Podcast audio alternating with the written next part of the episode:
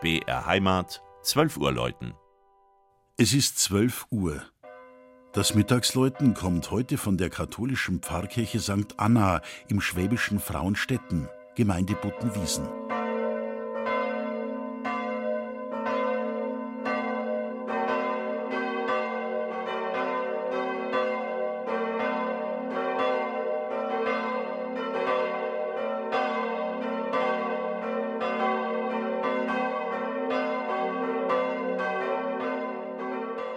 Selbstbewusst und reizvoll thront St. Anna auf einer Anhöhe mit herrlicher Aussicht übers Zusamtal im Dillinger Land. Und das tut sie schon geraume Zeit. Bestimmt viel länger, als es der erste Beleg von 1244 bezeugt. Damals wurde dem Namen Stetten zur Abgrenzung von anderen gleichlautenden Orten der Name der Kirchenpatronin Maria hinzugefügt.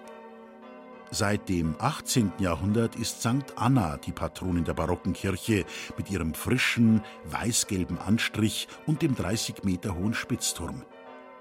Den Innenraum beherrscht ein zartes Rosa. Seit der Liturgiereform steht anstelle des Hochaltars ein Sockel mit einem Kreuz von 1770. Den neuen Volksaltar gestaltete der Göckinger Künstler Franz Hummel. Die barocken Gemälde an den Seitenaltären zeigen die Geburt und die Taufe Jesu. In seiner Gesamtkomposition wirkt das Gotteshaus einladend und freundlich. Von den drei ursprünglichen Glocken der Frauenstädtener St. Anna Kirche überlebte keine die beiden Weltkriege. So wurden 1947 bei der Gießerei Humpert in Bochum drei neue Stahlglocken in Auftrag gegeben. Die Kosten von 5000 Reichsmark waren nach der Währungsreform in Naturalien zu erstatten. Kartoffeln und Getreide kamen via Zug nach Bochum. Zum Glück hatte Frauenstetten damals eine eigene Haltestelle auf der Lokalbahnstrecke zwischen Mertingen und Wertingen.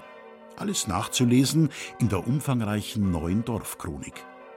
Im Gegenzug kamen auch die neuen Glocken mit dem Bähnle aus Bochum. Die größte Glocke ist der heiligen Anna, die mittelgroße Maria und die kleine dem heiligen Josef geweiht. Sie läuten für die Frauen Stettner und ihre Nachbarn in Hinterried, die schon mehrmals für ihr intaktes Gemeinschaftsleben öffentlich gelobt worden sind. Das Mittagsläuten aus Frauenstetten von Regina Vandal. Gelesen hat Christian Jungwirth.